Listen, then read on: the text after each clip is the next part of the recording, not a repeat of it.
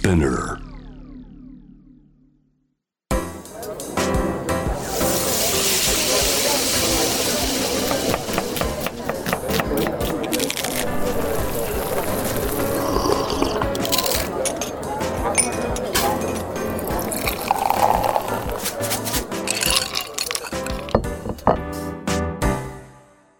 アジナ副音声ボイスオブフード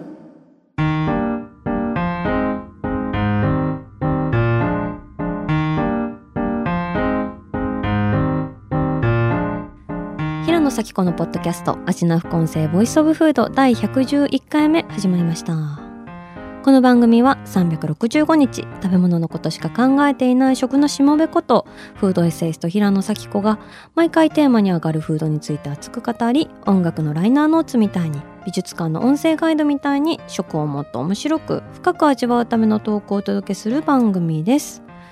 えー、今日はですね世界のレストランって今どんな感じになってんのっていう話をしたいなと思ってるんですけど、まあ、きっかけは私先日ワールド50ベストレストランアワード2023っていうものに行きましてそれまあ授賞式だったんですけれども、まあ、あるんですよねそういうランキングが。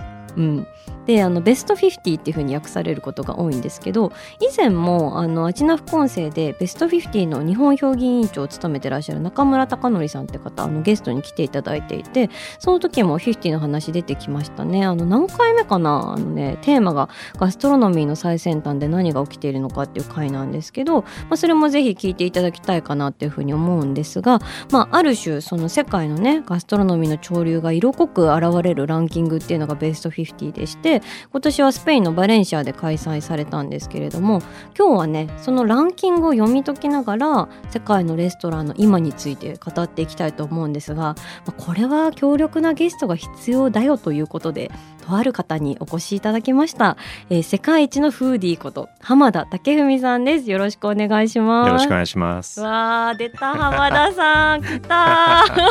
ありがとうございます。ちらこそありがとうございます。よろしくお願いします。もう浜田さんはねもう私なんて手も足も出ないくらい、はい、とんでもない食の人っていう。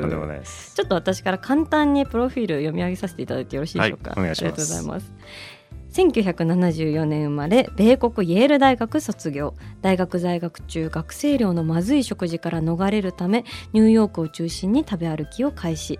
卒業後本格的に美食を追求するためフランス・パリに留学。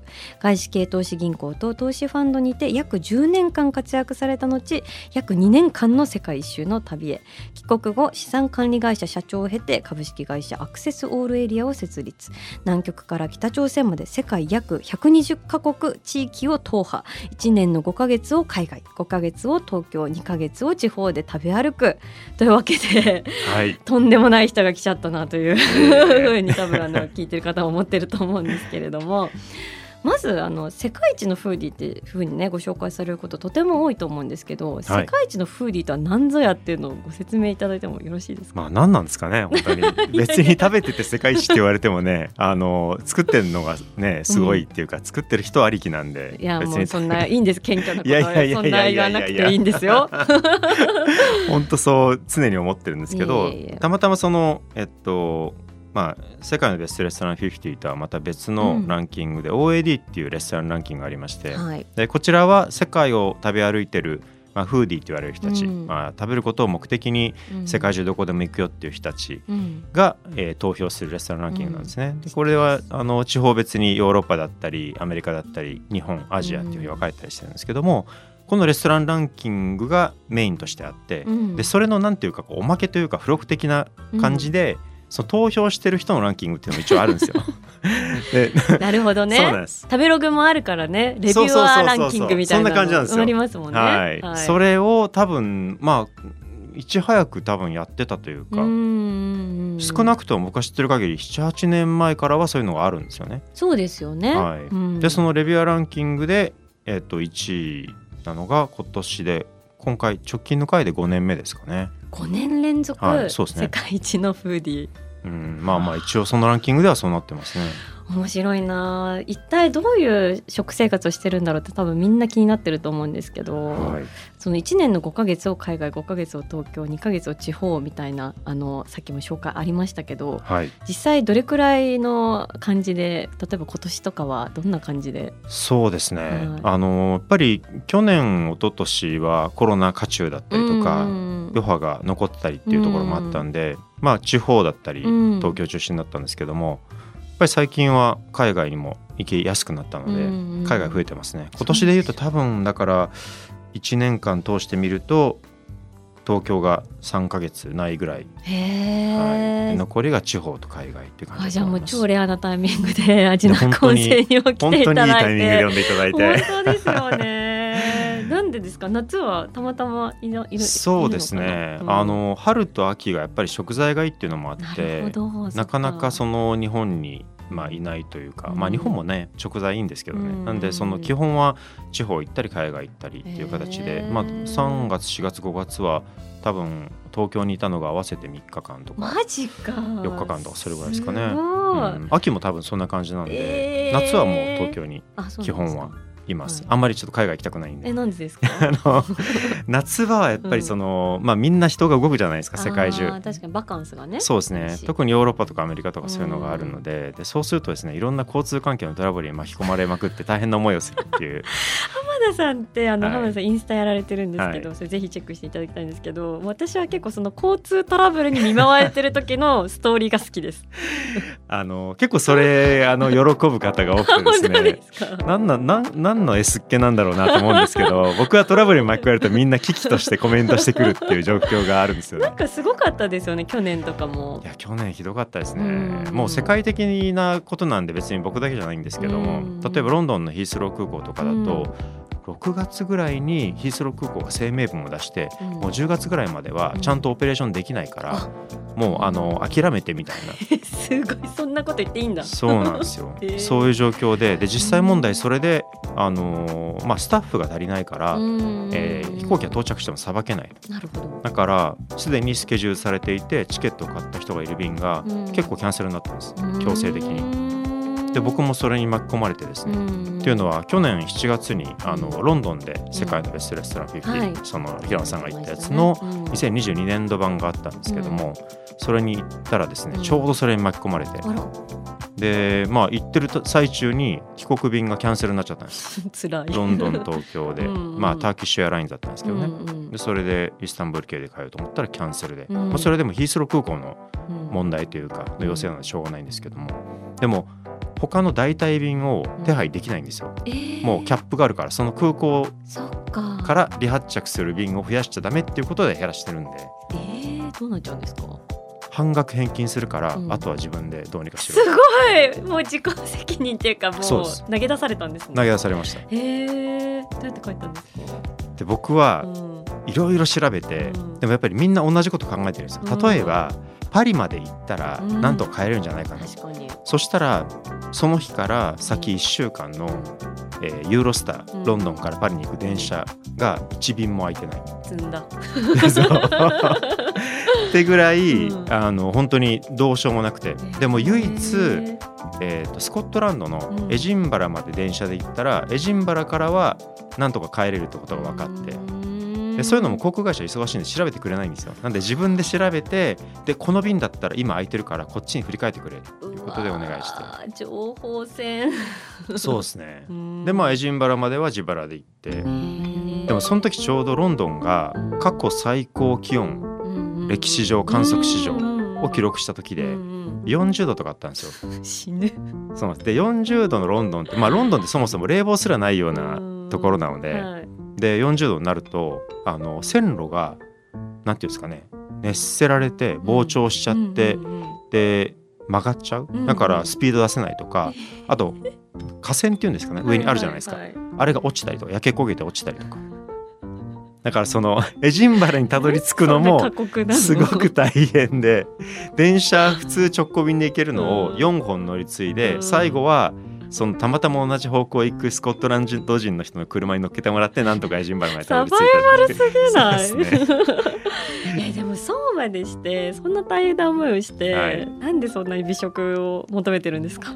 何なんでしょうね、うん。でも多分本当に好奇心だと思うんですその知りた面いという欲求ですよね。なるほど。はい。じゃあある種食を通してその知的好奇心を満たすであったりとかはいっていうことをやられている、そうですね。なるほど面白いな。なんか美味しいもんだけだったらうん。別に海外に行く必要そんなにないじゃないですか。そうですよね。日本ってすごく美味しいから、うん。日本にいれば大体ハッピーだし、うん。年に12回ヨーロッパ行ったりアジア行ったりすればいい、十分ですよね、うんうんだけど美味しいだけじゃないというか、うん。やっぱりそれ以上のそのそこにしかないものだったりその背景にある歴史だったり文化だったり、うん。シェフのクリエイティビティそういうものを求めてるのでわざわざ旅をするという。なるほどね、い、やまさにそういった食体験に対して美味しいだけじゃなくて創造性とか思想哲学物語性社会性、芸術性とかそういったものが見出せないと我慢できないタイプっていうのが世の中にはいてそうですね。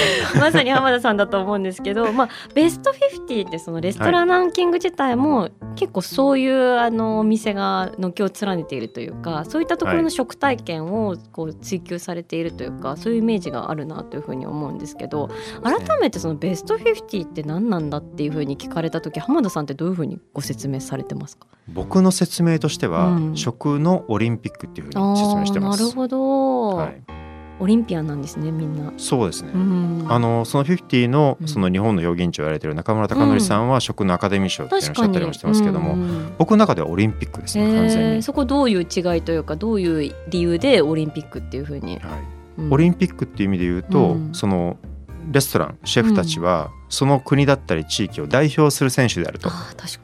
いうところなのかなというふうには思いますね。うん。であの例えば陸上で言ったらうん。世界で一番速い人100人集めるとうん、出れる国の数ってすごく限られちゃうと思うんですよ。まあアメリカとかジャマイカとかわかんないですけど、うんまあ、そういう国ばっかりになっちゃって、うん。アジアの選手なんてほぼ、まあ、数少ない選手しか出れないってなっちゃうじゃないですか。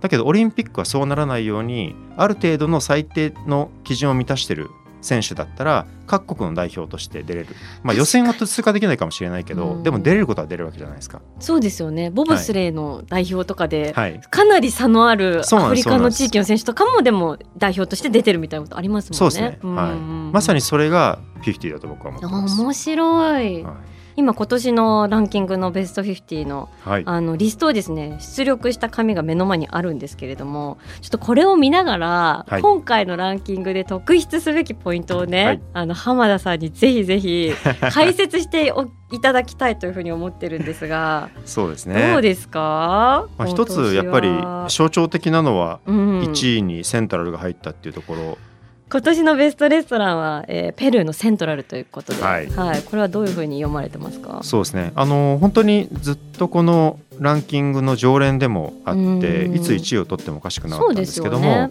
あの本当にそういう意味では象徴的というかですね、うん。あのまあ、ラテンアメリカという地域で確か初の1位獲得だと思うんですよね。うん。でまああの食という意味でのまあいろんな定義はあるかと思いますけども、うん。その発展途上国という意味ではアメリカのねあのイレブン、えー、とマディソンパークはい、ニューヨークのレストランですね。これが過去1位になったことはあるんですけども、うん。まあ、さらにそういう意味では今伸びてきてる国々っていう意味で、ラテンアメリカっていうのはすごく面白い地域ででその中のセントラルが1位になったっていうのはすごく象徴的だなっていうふうに、なるほど。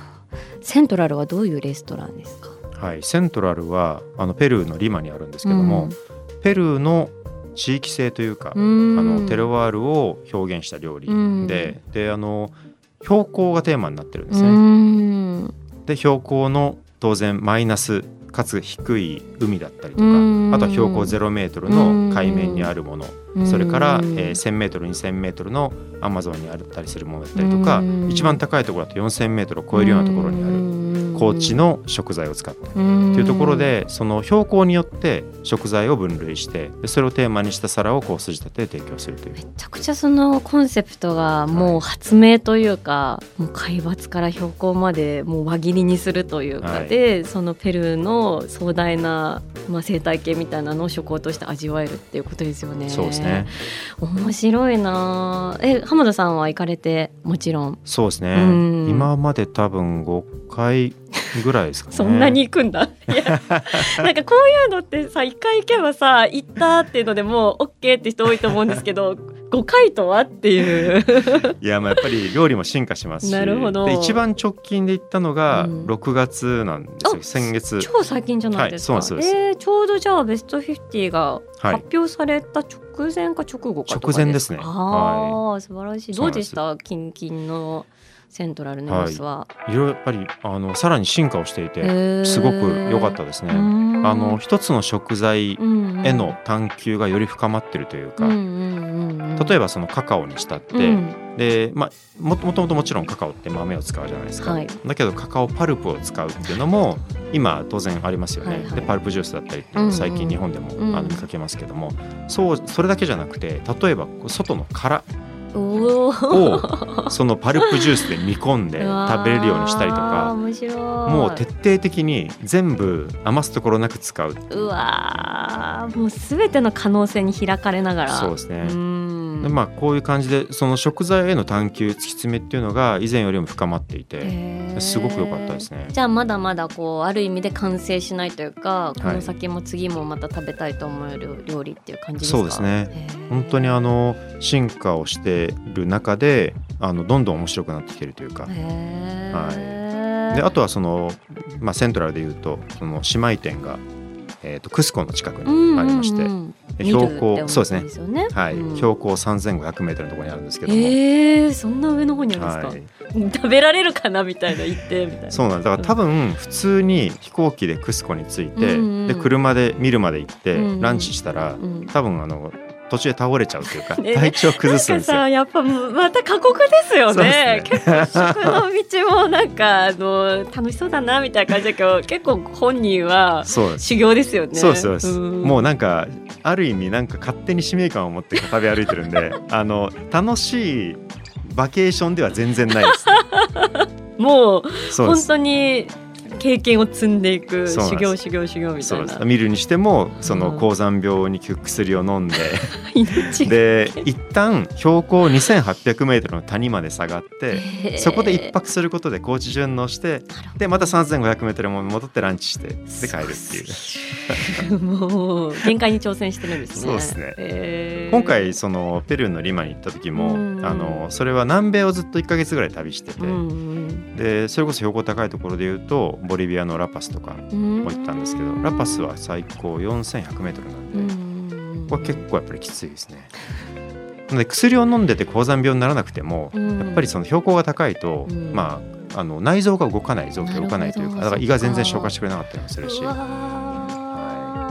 そういう中でサバイバルな感じ。ー感じでやっておられるという。食べてますね。いやでもそこが1位になり他はどうですか？はい、他そのまあ今回セントラル1位になったので、うんうんそういう意味で言うとうん。1位になったお店っていうのは、うん。ここ56年かな？うん。のあのルールなんですけどもシードされるというかですねホールホール・フェームつまりなんかなんていうんですかね殿堂入りみたいになっちゃって、うんうんうん。で来年はランキングに参加しなくなるんですね。うんうんうん。そういう意味で言うとセントラルがなくなって次はどこになるっていう時にうん。2位3位4位が全部スペインの店あー確かに。なんですよ。えー、4位がエチェバリはい、3位がはい、リベルソ2位が2位がディスフルタール、うん全部スペインの店ですね、はい。全部スペインの店なんです。うんうんなので順当にいけばこのスペインのお店のどれかが1位に上がる可能性が高いのかなと。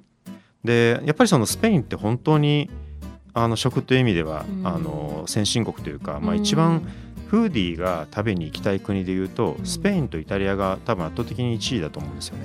フランスよりも多分多いと思います。へはーい。で僕もやっぱりスペインイタリアは年間2回ずつぐらいは。年間2回ずつ？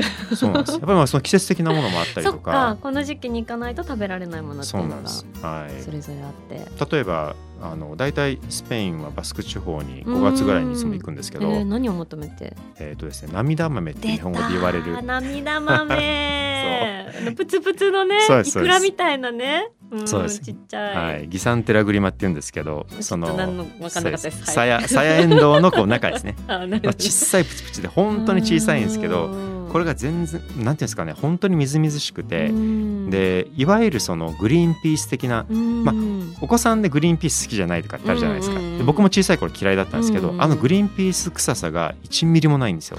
なるほどなんで森のキャビアとかって言われたりするんですけど、はい、それが目当てでいつも大体5月にはスペイン。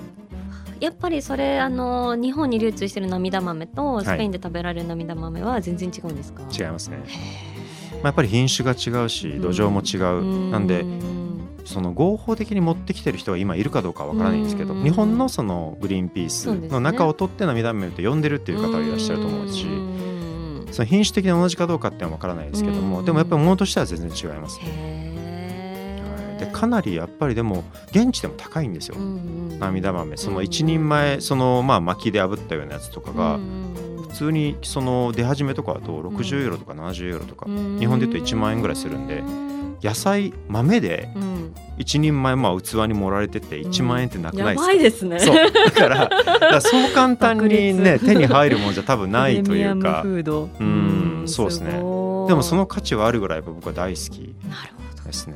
肉より魚より義産って。いうギサンって。義 覚えた？みんな。ギサンってって言うんだって。うんいやでもスペインのねお店たくさんランクインしてますけど、はい。浜田さんがその中でも注目されてるのってどこなんですか、そうですね。僕が一番通ってるのはこのエチェバリっていうお出店ました。4位、はい。エチェバリ。憧れのエチェバリですよ、は平野さん私は行ったことないんですエチェバリは。そうなんですか。そうなんです。それは一ね大事、もうもう本当に恥ずかしいです。私なんかエチェバリ行ったことないみたいな。もう行きたいいよやいやいや。本当に。行きましょう。じゃあ来年だったあ、ぜひぜひぜひはい忘れないですよ、私。絶対忘れないですよ。すごい連絡しますね。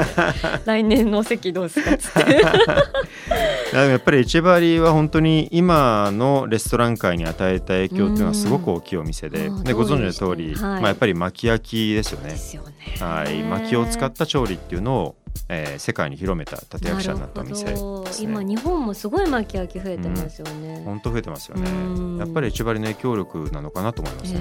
ねもともと別に巻き焼きをエチェバリが始めたわけではなくて、薪で炙るっていうのはヨーロッパ中世界,、ねまあ、世界中ですよね多うん。分どこでもある原始的な調理ななんですけども、その中でバスクでやっぱりそのアサドールと言われるうん。巻き焼きを主体にしたグリルレストランのことをアサドールって言うんですけども、まあ、アサドールっていう文化がバスクで花開いている。その中でバスクで、まあ、アサドールは僕は大好きであのバスクでもよく回るんですけど、まあカジュアルなお店なんですよね。うんなんで2人でまあ1万5千円とかうん。ステーキのとか食べてですよ。前菜からいろいろ食べてメインにステーキ食べて2人で1万5千円ぐらいのお店が普通なんですよ。でそのアサドールっていうカジュアルな食文化を、うん。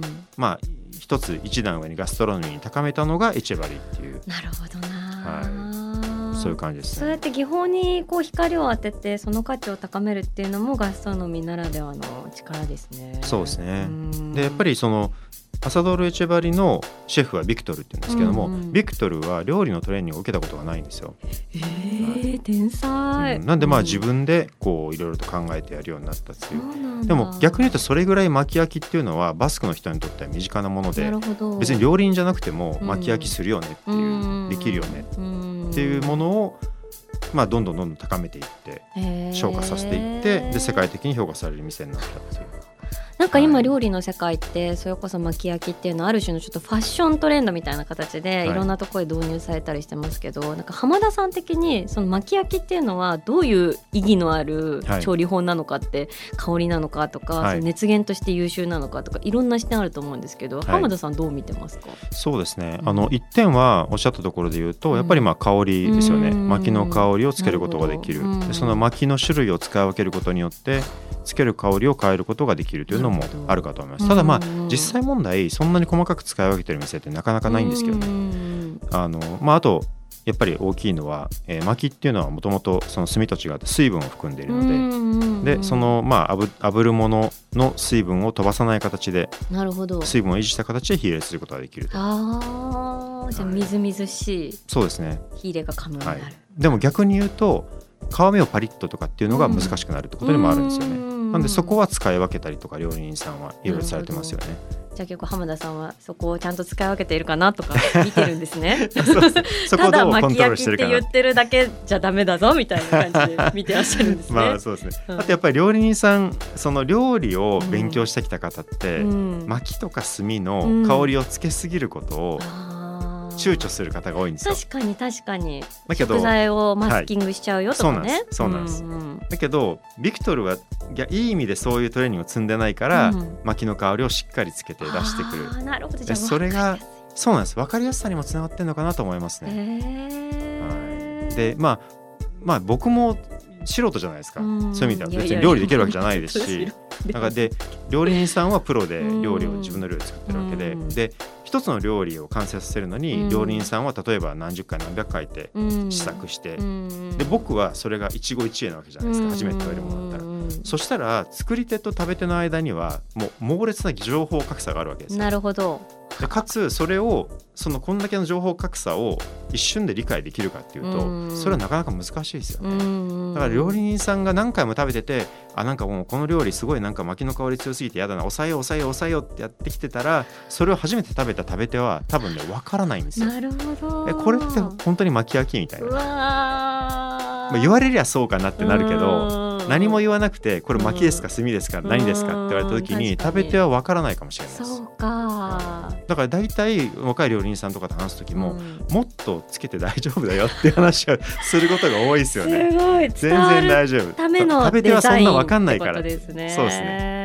作り手ほどには分かってないから大丈夫だよ。いや本当浜田さんのその食べ終わった後のなんか指摘めちゃくちゃ鋭くてこの料理はねちょっと水分が多いからあの器はもう少しオーバルのものがいいねとかって なんかもうでももう料理の人確かにみたいな感じになっててそういう瞬間もあの拝見したことありますけどなるほどです。ありがとうございます他どうですか？気になるところで言うと。そうですね。あのここ3年ぐらいですごく急上昇してるのが、うん。5位に入ってるアルケミストっていうお店、出たアルケミスでト、どんなお店ですか？本当に面白いお店でまあ陳腐な言い方をすると、うん。劇場型レストランっていう形になるんですけど、うん。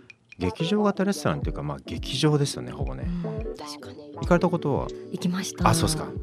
私、はい人生で最もしんどかった食体験の一つです。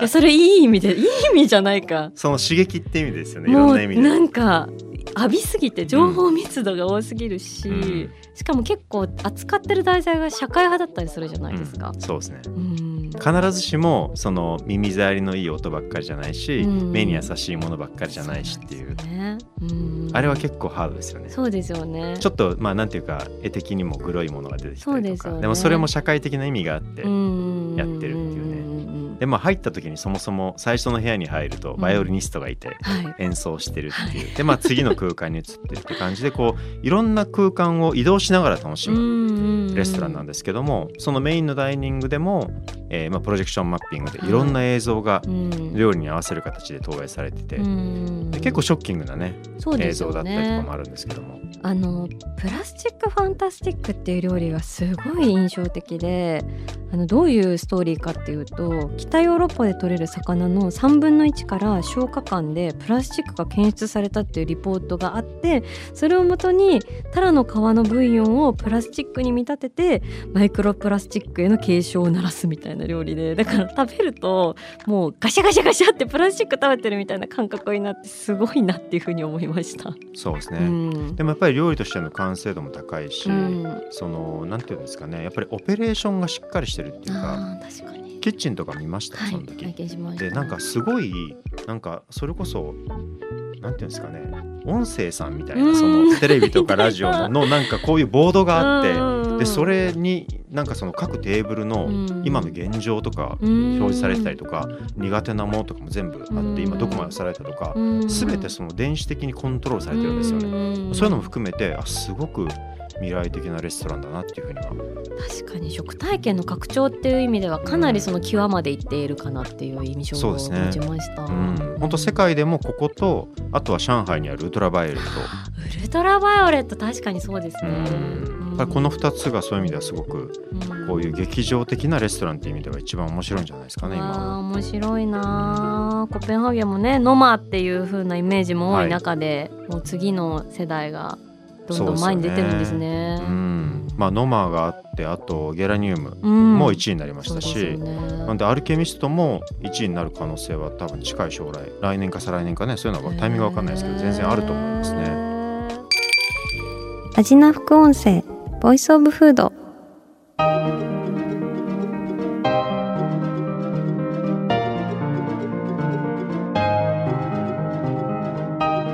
はいというわけで今回は世界一のフーディー浜田武文さんを迎えて世界のレストランの今のお話を伺いましたがちょっと話足りないですね。そうですね。はい、話し足りないですね。もう巻き焼きとか言われたらまたちょっと深く聞きたいなっていうのがどうしても出てきちゃってそうするともう尺がありませんというのが辛いんですけど、はい、ちょっとまだまだ話足りないのでぜひ来週も来ていただいて、はい、さらにお話をお聞きしたいと思います。よろしくお願いします。よろしくお願いします。そしてアジナフレンズたちの好きな食べ物のメッセージも引き続き募集中です。ぜひエピソードとともに送ってください。メッセージを紹介された方には番組オリジナルステッカーをプレゼントします。メッセージはアジナフコンセのインスタグラムをチェックして送ってください。そしてアジナフコンセは毎週月曜日に配信しています。さらに JWAVE のラジオでもお聞きいただけます。毎週金曜日深夜12時30分から FM81.3JWAVE こちらもぜひチェックしてください。平野咲子が届けるアジナフコンセボイスオブフード次回も食べ物への愛を声にしてお届けしていきます。あーお腹すいた。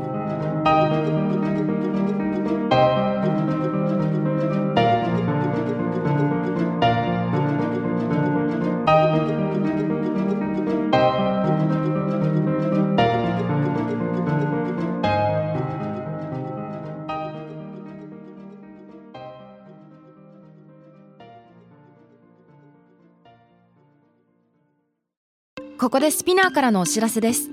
スピナーでは企業やブランドの魅力やストーリーをポッドキャストとして制作配信するお手伝いをしております。